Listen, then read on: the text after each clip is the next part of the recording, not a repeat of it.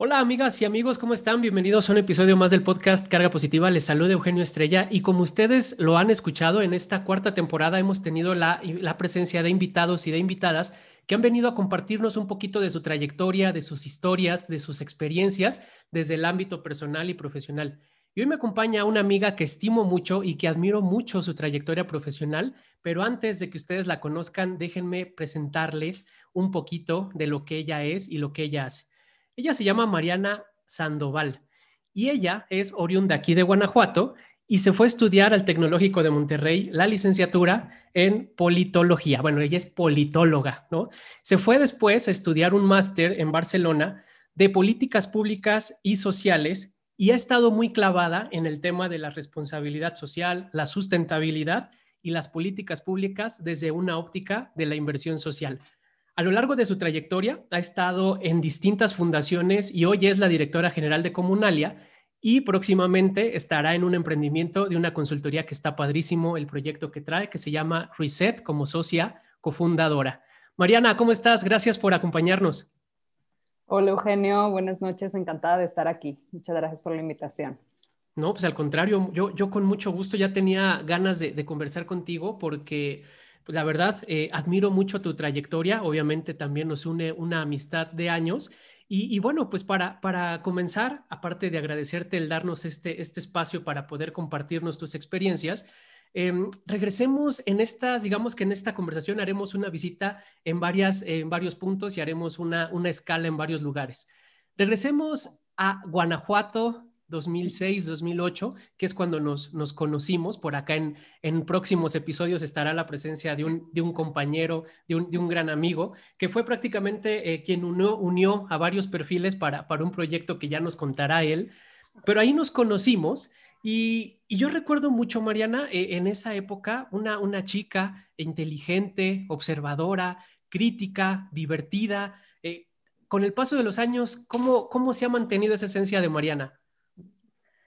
Eh, pues yo creo que a lo largo de, de, sobre todo de mi carrera en la universidad, fui muy disciplinada. Bueno, creo que lo he sido desde niña, muy disciplinada, muy ordenada, pero creo que algo que, que, me gusta de mí es siempre buscar ese equilibrio, ¿no? Entre divertirme, pasarla bien, disfrutar la vida y vivirla al máximo pero muy enfocada como en mis sueños, en mis metas y, y trabajar por ello, ¿no? Entonces, creo que esa esencia sigue ahí y, es parte justo de, de, quién soy y yo espero que siga hasta el final. Padrísimo, porque este, este enfoque precisamente, y me encanta cómo lo dices, ¿no? O sea, no precisamente tiene que estar peleado el, el desarrollarse profesionalmente con, con, el desarrollo profesional, ¿no? Creo que, que ahí hay un tema muy, muy interesante, eh, eh, pero ¿cómo logras ese enfoque y esa disciplina? Porque debo de compartirle a toda la, gente que, escucha este podcast y también a los seguidores y seguidoras que, tendrá Mariana, que, escucharán este episodio. Em, yo recuerdo mucho eh, cuando nos conocimos ese enfoque que ahora mencionas, pero esa determinación con la cual dijiste, eh, yo estoy ahorita en la preparatoria, pero yo me voy a ir a estudiar al Tecnológico de Monterrey. cuéntanos un poquito para ti cómo fue ese proceso, el identificar, quiero estar allá y me voy a dedicar a esto. Fíjate que algo muy chistoso es que yo la tenía clara desde chiquitita. Y me acuerdo que cuando estaba en la primaria, eh, nos, nos, dejaron la típica tarea de dónde te ves cuando seas súper mayor y tengas 30 años, ¿no? Y entonces yo me acuerdo perfectamente que me describía trabajando en la ONU, siendo abogada, defendiendo los derechos humanos, ¿no? O sea, tenía 10 años o 12, o sea, ya no me acuerdo. Y pues ahí he seguido, o sea, como que siempre eh, lo he tenido muy claro, no de dónde me nace o, tal vez ya nací y tenía mi propósito súper claro, eh, pero simplemente como que lo he ido nutriendo, ¿no? Pues no soy abogada, se me da muy bien el derecho, al final terminé estudiando ciencia política, pero me apasionan los derechos humanos, este, no estoy en la ONU todavía, pero eh, estoy ahí en el sector social, ¿no? en el sector de la colaboración. Y, y, la verdad es que no lo sé, o sea, te digo como que siempre ha sido muy natural y, la he tenido muy clara, ¿no? Y sé que no es algo común, o sea, sí lo veo en, en amigas, en amigos que, que, que, batallan un poquito más por encontrar ese, ese propósito y que a lo mejor muchas veces tampoco es, o sea, me acuerdo mucho de la película Soul, ¿no? Que, este, creo que te he visto también comentarla por ahí. Entonces, pero en mi caso sí, o sea, es muy claro, tengo como un camino bien marcado, pero también en los últimos años como que he tenido mucha flexibilidad y me encanta la palabra surrender, ¿no? Que, que en español es como rendirse, pero no, no rendirse en perder, o sea, es yo tengo muy claro a dónde quiero llegar y dejo que la vida me guíe hacia allá. Y obviamente yo echándole ganas, ¿verdad? No haciendo aquí esperando que, suceda lo que tenga que suceder. Pero, pero creo que, o sea, esa disciplina que todavía la tengo también se ha convertido un poco en, en relajarme y en confiar, ¿no? En confiar en, en, que a donde yo tenga que llegar voy a llegar y que mi conocimiento, porque soy una nerd, ¿no? Este, mi conocimiento, mi experiencia lo voy a poner al servicio de, de construir comunidad, de crear bien común, eh, sea donde esté, ¿no? O sea, pero, pero creo que siempre voy a estar en este camino porque es donde me siento más realizada. Entonces, un poco por ahí. Me encanta, me encanta cómo, cómo mencionas estas partes de, de, al final de cuentas, este surrender que es, eh, también lleva un poquito del flow, ¿no? De, del confío en lo que hago, pero también confío en que lo que se vaya presentando eh, será una, una oportunidad de la cual podré sacarle provecho. Y, y precisamente con esta claridad que, que, tienes, más esta disciplina y este enfoque, se van abriendo caminos, digamos que, que la primera escala se abre Guanajuato-Monterrey, y cómo es para alguien eh, cuevanense llegar por allá, enfrentarte a, todo, a todo un cambio. Eh, de, todo tipo, ¿no? Eh, el hecho de, ser independiente, ahora sí que empezar a ser un adulto independiente y, empezar a, sortear también la, responsabilidad y a valorar otras cosas que probablemente cuando estamos en casa no se valoran. Claro, pues fíjate que yo al inicio, cuando empecé a ver a dónde me iba a estudiar, estaba entre la UNAM y el TEC de Monterrey. Eh, y mi abuelo, justo en ese año donde yo tenía que decidir a dónde quería estudiar la universidad, cumplía 50 años de haberse graduado del TEC de Monterrey, Campus Monterrey. Y entonces eh, mi abuela no lo quiso acompañar y yo que tengo una maleta al lado de la puerta, pues ya estaba lista para acompañarlo, ¿no? Entonces me fui con él y justo antes de ese viaje ya había ido a la UNAM, ¿no? Y entonces fui a la UNAM, digo que es una excelente universidad, pero en ese momento estaba todo el campamento de hoy nuestro presidente AMLO, eh, entonces era un desorden, yo llego a la UNAM, veo todo así como, este, pues hecho un caos con el campamento que había, me perdí, o sea, no fue una buena experiencia, ¿no? Entonces yo dije, no, no, no, aquí no pertenezco. Y entonces me regreso, a la parte me hacen los exámenes eh, para ver qué debería estudiar y me sale relaciones internacionales, pero ciencia política, o sea, me dejan más confundida de lo que yo estaba, ¿no? De regreso y luego emprendo ese viaje con mi abuelo. Y llego al TEC y pues es otro mundo, ¿no? O sea, eh, venados en el campus, pavos reales, eh, instalaciones de primer mundo, como eran los 50 años de aniversario de mi abuelo, pues nos trataban como reyes y yo me veo en Monterrey, ¿no? O sea, veo el Cerro de la Silla y digo, este va a ser mi hogar por algunos años. Eh, pero era imposible pagar el TEC de Monterrey para mis papás, ¿no? Entonces apliqué a una beca, al final este, me habían dado el 70% de beca para el talento académico, aún así era, era complicado para mis papás, entonces eh, de repente me llega otra invitación a aplicar a una beca que se llama la beca Gallagher, eh, que es una fundación de Estados Unidos que beca personas en, en, India, en Sudáfrica, en Turquía, en México. Y, y entonces, pues ya para no largo, aplico, me dan una beca del 100% para estudiar en el Tecnológico de Monterrey, eh, me pagan residencias, comidas, vuelos, libros, todo, ¿no? O sea, era un sueño. Yo de verdad, o sea, cuando me llamaron, yo dije, ¿dónde está la cámara escondida? Entonces, eh, yo creo que esa beca fue una de las bendiciones más grandes que yo he recibido en mi vida, ¿no? Y haber estudiado en el TEC me ha abierto también muchos otros caminos que ahora los platicaremos. Eh, y, llegar al TEC fue un mundo completamente diferente, ¿no? O sea, era la primera vez que yo vivía sola, pero la verdad es que se arma comunidad muy padre. O sea, el 60% de las personas que estudian en Campus Monterrey son foráneos, ¿no? Entonces, como que armé muy rápido mi grupo de amigos y vivía en la universidad, entonces así hay... Y la verdad es que yo siempre he dicho que, que, me siento como un camaleón, ¿no? O sea, para mí es muy fácil adaptarme a donde vaya. Entonces, no, no fue complicado. De repente, obvio, había esos momentos de homesick, ¿no? Extrañar a mi familia y demás, pero, pero creo que fue bastante eh, soft esa, esa, transición que hice entre Guanajuato y Monterrey, ¿no? De, entre la bufa y el cerro de la silla. Hubo nada más un, un ligero cambio de, de cerro, ¿no? Sí. Me encanta. Oye, y, y entonces nos, nos, vas contando en, esta, en este trayecto llegas ahí, eh, ya, ya tomas la decisión, ya estás allá, toda esta transición que se va haciendo, pero ya estudiando eh, con este apoyo, con esta super eh, beca de, esta Fundación Gallagher, ya en qué semestre empiezas más o menos como a perfilarte, digamos que ya pasando la etapa de la adaptación y decir, ok, de ese, ese encanto y desencanto de, la, de la carrera y de las decisiones, ¿Cuándo es eh, o qué es lo que sucede que de repente Mariana se perfila y encuentra un campo y dice, es que aquí en, el ámbito social, eh, ahí yo me voy a perfilar? Fíjate que al inicio eh, comencé estudiando relaciones internacionales. O sea, mi sueño, como decía una maestra, era ser embajadora, las cenas de Ferrero Rocher, ya sabes, diplomacia, todo acá súper nice. Pero como en el tercer semestre tuve una maestra que, que me marcó, yo creo que todos y todas hemos tenido esos, esos profes, que me daba fundamentos de ciencia política.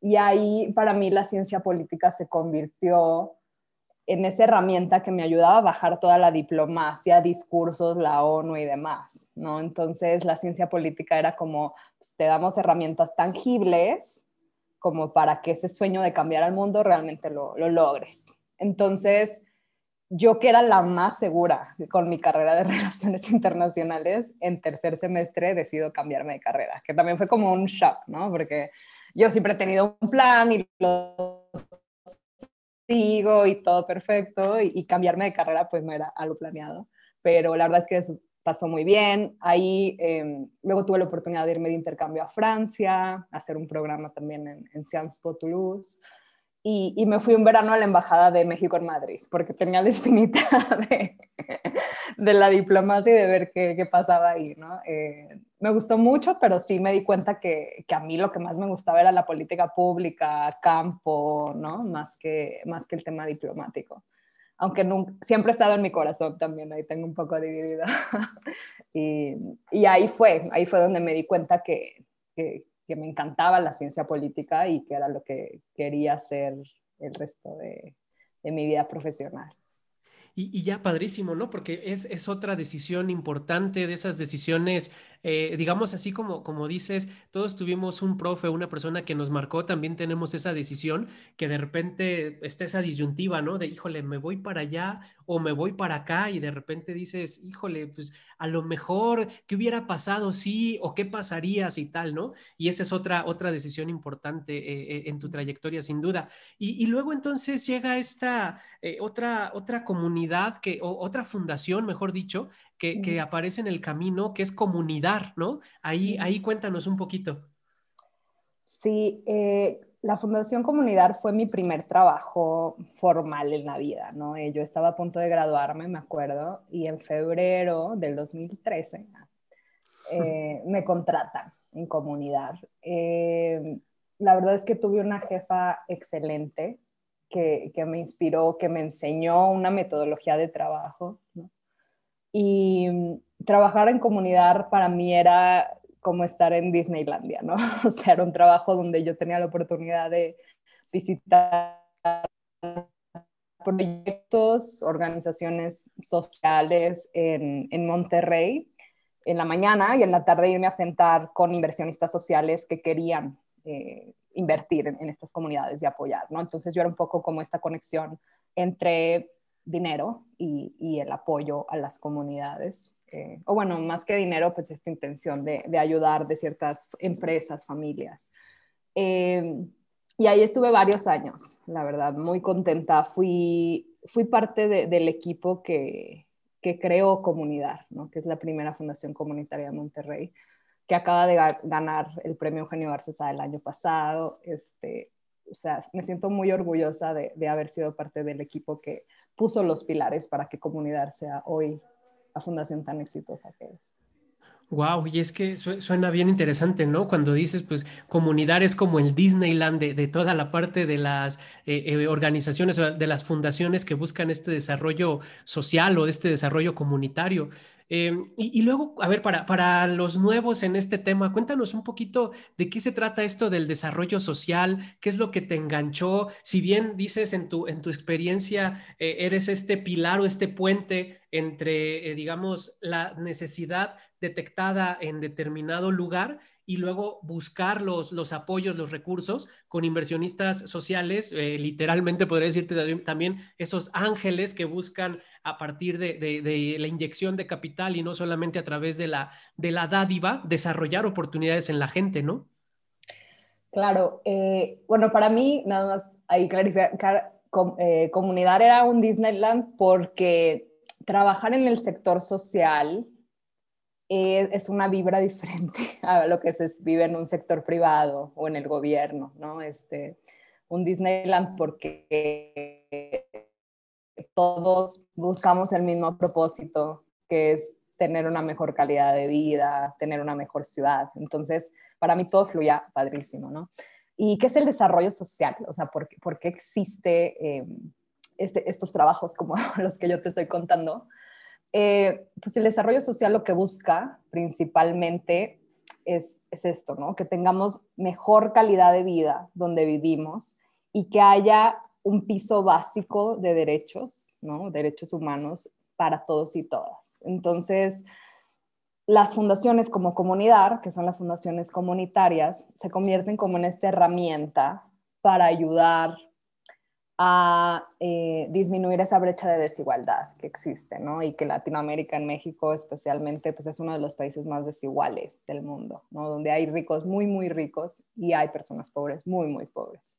Entonces, a través de eh, movilización de recursos, iniciativas de desarrollo social, de filantropía comunitaria, se busca un poco movilizar y poner las cosas un poco más parejas para todas y todos.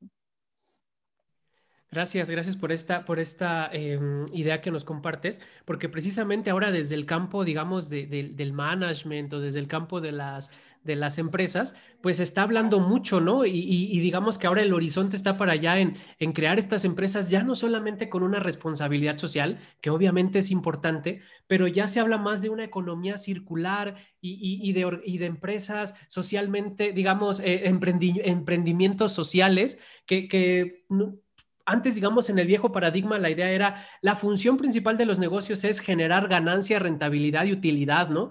Y ahora ya con este tipo de, movimientos en el cual tú, tú estás involucrada, pues empieza a despertar esa conciencia y se dice, es que puede ser negocio, no forzosamente tienes que pisotear los derechos laborales de las personas, no tienes que acabarse los, los recursos naturales y puedes crear nuevas, nuevas formas de entender el bienestar, ¿no? Claro. Sí, y, eso es lo más importante, o sea, ahorita, y de hecho hay una tendencia eh, que se llama el capitalismo social, ¿no? O sea, cómo creamos valor económico, pero creando también valor social, valor ambiental, valor urbano incluso, ¿no? En Reset hablamos mucho de, la valía del entorno urbano y de respetar eh, las ciudades y la movilidad y, que no se habla mucho, pero creemos que también es valioso mencionarlo.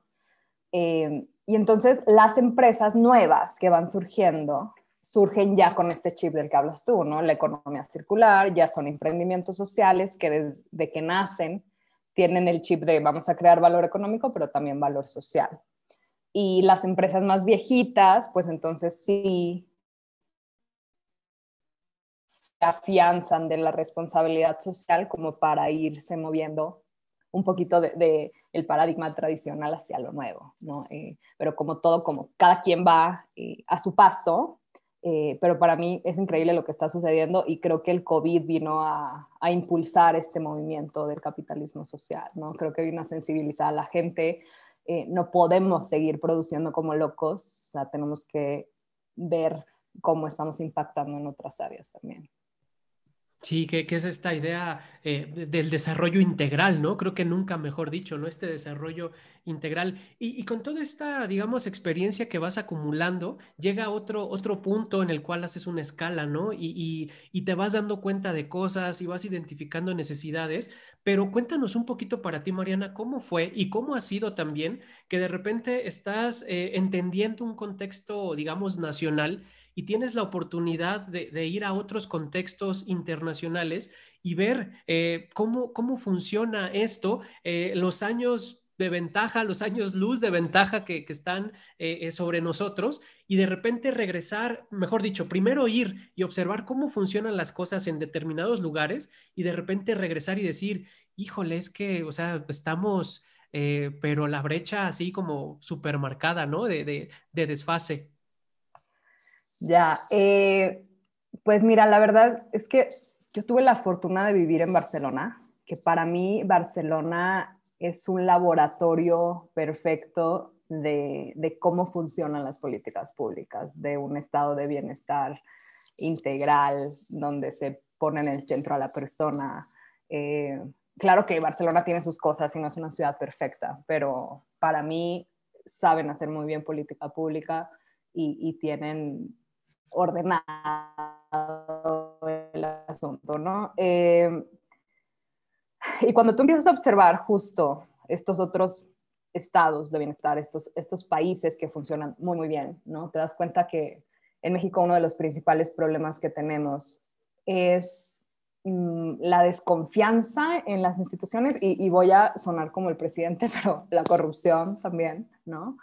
Eh, y esa corrupción que no solamente está en los gobiernos, sino que está desde la mordida que le das en la esquina tú, ¿no? O sea, es, este como sistema completo.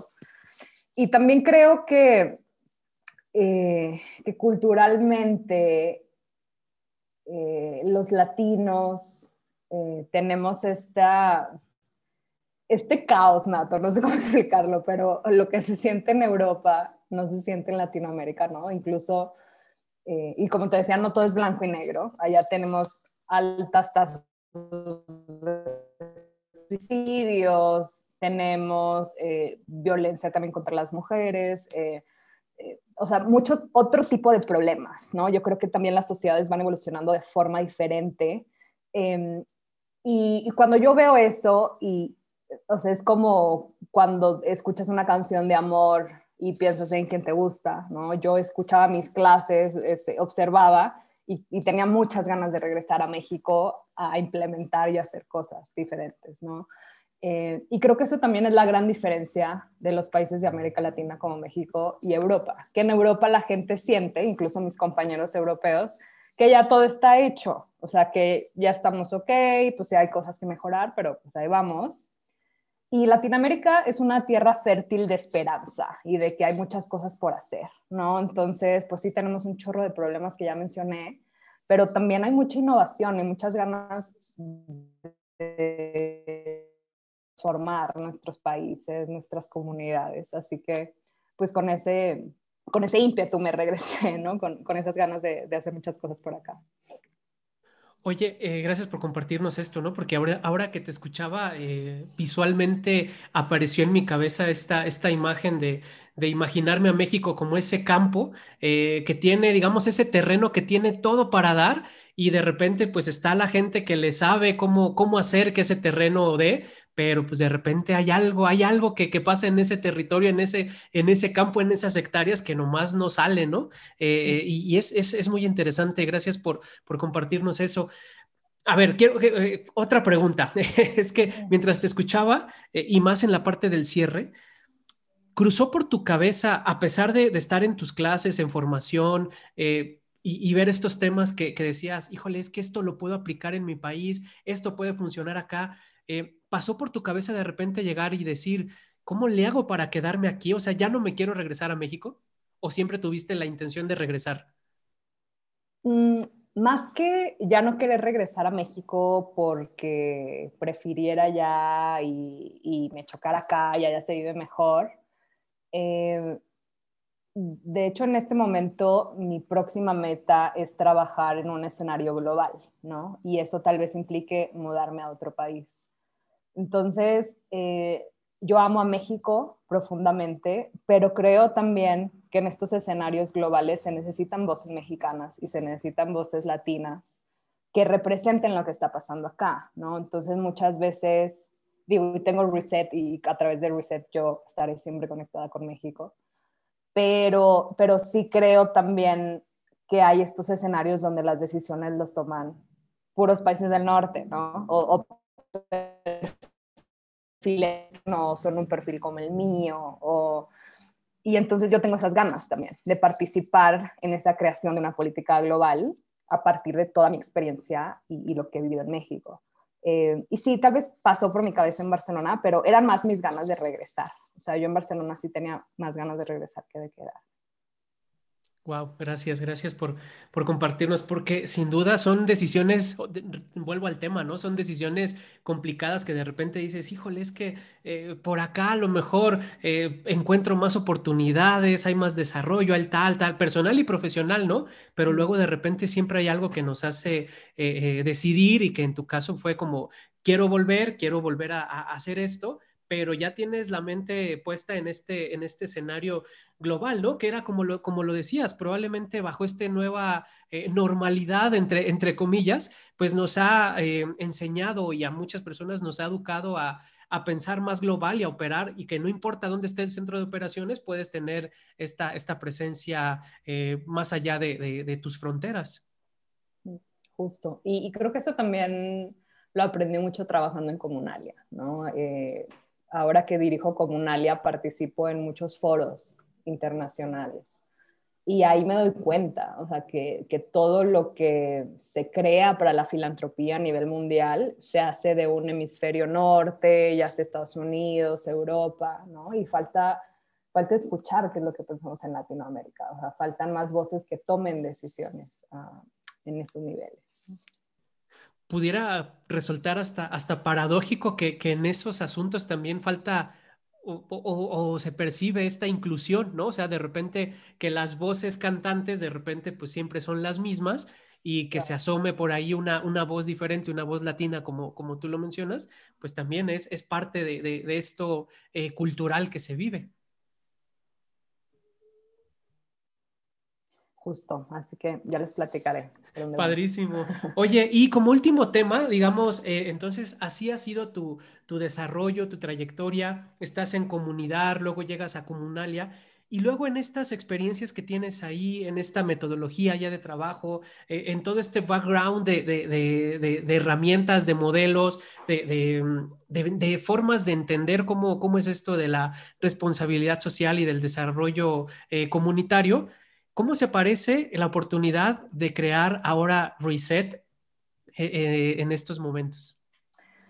Eh, pues fue muy chistoso porque em, yo ya tenía muchas ganas de hacer algo como por mi cuenta desde antes de irme a Barcelona y, lo conversé con una amiga, pero nosotros somos muy expertas en la parte técnica, ¿no? de asesorar a las empresas, de, crear estos programas, de apoyarles, pero nos faltaba ese complemento de la parte comercial, ¿no? Y de ir a buscar los clientes y la administración y, el management. Y, y, total que sin eso nos, cada quien se fue por otro lado y lo dejamos.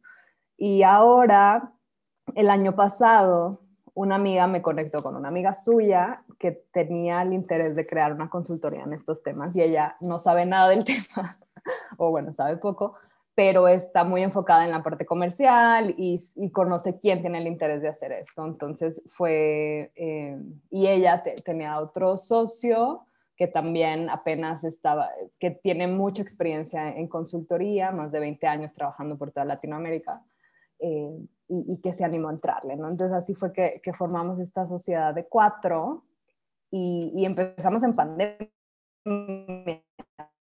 fue un emprendimiento que nació en pandemia el, año pasado. en, pues de marzo, o sea, nacimos junto con la pandemia, empezamos a diseñar todo eh, de manera virtual, o sea, la nueva normalidad, no nos conocemos aún los cuatro.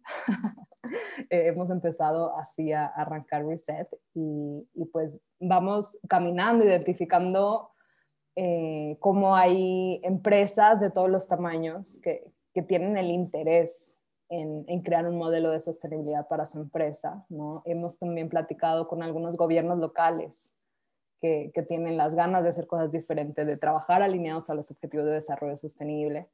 Y, y ahí vamos caminando, la verdad, muy, muy contenta con, con, este emprendimiento, la forma en que se dio y, y estoy segura de que, de que vamos a cosechar muchos éxitos porque está, está el campo fértil en México. Hay, hay muchas ganas de hacer que las cosas sucedan. Esperemos que así sea, porque la verdad cuando compartiste, eh, digamos, cuando hicieron ya público el, el emprendimiento, eh, a mí me encantó, no solamente por, no, no, por la, no solo por la parte de, ah, es Mariana mi amiga, sino porque también veo, veo mucho fondo y, y como tú lo dices, ¿no? El campo es fértil y, creo que le están dando al, al, al, al, al blanco, le están dando a los temas eh, fuertes porque, y, aparte me encanta el nombre, ¿no? Porque este, este reset lo que implica, pero precisamente eh, me gustaría que nos compartieras por qué reset eh, y, y, y, cuál es la filosofía. Bien, ya nos la has contado un poquito, pero eh, por qué ese nombre y cuál es como esta, esta idea de hacerle reset a organizaciones públicas y privadas. Sí, pues este nombre lo elegimos porque como lo dice su significado, ¿no? Y también lo es para nosotros, implica hacer una pausa y retomar el camino, haciéndolo mejor. Entonces, eso es la invitación que nosotros queremos hacer a empresas, a gobiernos, a familias, a fundaciones. O sea, hagamos una pausa, reflexionemos juntos sobre qué has venido haciendo en el pasado, qué estás haciendo ahorita y hagamos las cosas mejor, ¿no? Eh, para crear eh, un, un, mayor impacto social, que ese es el objetivo. Entonces, por eso elegimos Reset. Eh, y, y, ese, el logo que tenemos, ¿no? Es un botón, es como push the button y, y empieza, empieza otra vez. Claro, porque aparte también hay como en esta, en esta palabrita o en el concepto entra la, la idea de, de, como de purificar, ¿no? Como de cuando reseteas las cosas, uh -huh. eh, depuras, desintoxicas y dices, ok, este, en esta pausa eh, digamos, hagamos un recorrido y veamos qué es momento de soltar, qué ya no nos sirve, qué va a dejar de funcionar y vamos a buscar también, activemos el sistema para ver qué otros software, qué otras aplicaciones, qué más cosas hay por ahí, herramientas, modelos que nos pueden ayudar, ¿no? Y la agenda, pues ahí está clarísima, ¿no? Es un reto interesantísimo. Pues ahí hay una agenda que nos quedan nueve años, eh, pero tenemos en qué ocuparnos de, de manera individual, de manera eh, social, a manera institucional, pues nos quedan nueve años para ver qué tanto podemos reducir estas brechas con estos objetivos del, del desarrollo sostenible. Y también, pues mencionando que, que está esta, esta agenda de, de la generación eh, que, sacó ONU Mujeres, ¿no? La, la generación bienestar. Sí, pues hay muchas cosas que hacer y sobre todo que ahora con el COVID, ¿no? La ONU dijo que retrocedimos como 30 años de avance eh, para el cumplimiento de los objetivos. Entonces, está complicado, pero mientras más se suban al barco, pues seguramente tendremos logros importantes como humanidad, ¿no? Claro, claro. Mariana, un gusto haber conversado contigo. Gracias por com comentarnos todas estas eh, experiencias, esta trayectoria que, que, has tenido, sin duda muy, muy interesante. El mayor de los éxitos, en, no solamente en, estos, en este proyecto, sino en los proyectos y en las oportunidades que vengan para ti. Eres una chica muy talentosa y, y estoy seguro que el camino seguirá siendo de, de mucho avance y de mucho desarrollo. Mil gracias, Eugenio. Muchas gracias por la invitación. Un abrazo. Padrísimo. Y bueno, ya nada más para, para cerrar y, despedirnos de todos ustedes, eh, ¿con qué te gustaría cerrar, Mariana? Todos los invitados han dejado como un último mensaje. ¿Cuál sería ese mensaje con el cual tú, tú quisieras despedirte? Eh, pues en línea con, con Reset, ¿no? A mí me gustaría invitar a todas y todos los que nos están escuchando a hacer un reset en su vida, ¿no? De, de lo que tengan que hacer, hacer una pausa y reflexionar y, cambiar, eso que crean que sea necesario para tener una vida más plena, más feliz y estar en paz. y lo necesario que es en estos tiempos tu mensaje, Mariana. Muchísimas gracias. Gracias también a, a, todos ustedes por haber escuchado un episodio más del podcast. Nos escuchamos la próxima semana con más invitados y más invitadas. Gracias. Yo fui Eugenio Estrella. Hasta la próxima.